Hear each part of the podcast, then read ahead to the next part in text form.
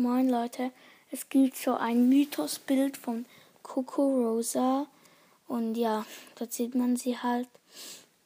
Und ich habe im Hintergrund so einen neuen Brawler entdeckt. Es ist so eine Krabbe. Und ja, ich habe mal Clash Games geschaut.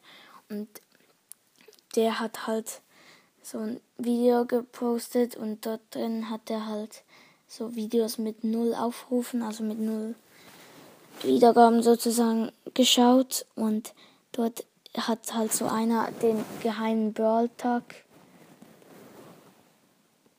ge ähm, so einen geheimen Brawl Tag gemacht und dort ist halt auch Krabby der neue Brawler.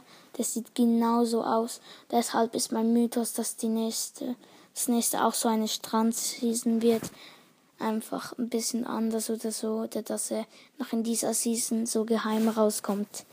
Ja, das war's mit der Mythos-Folge und ciao.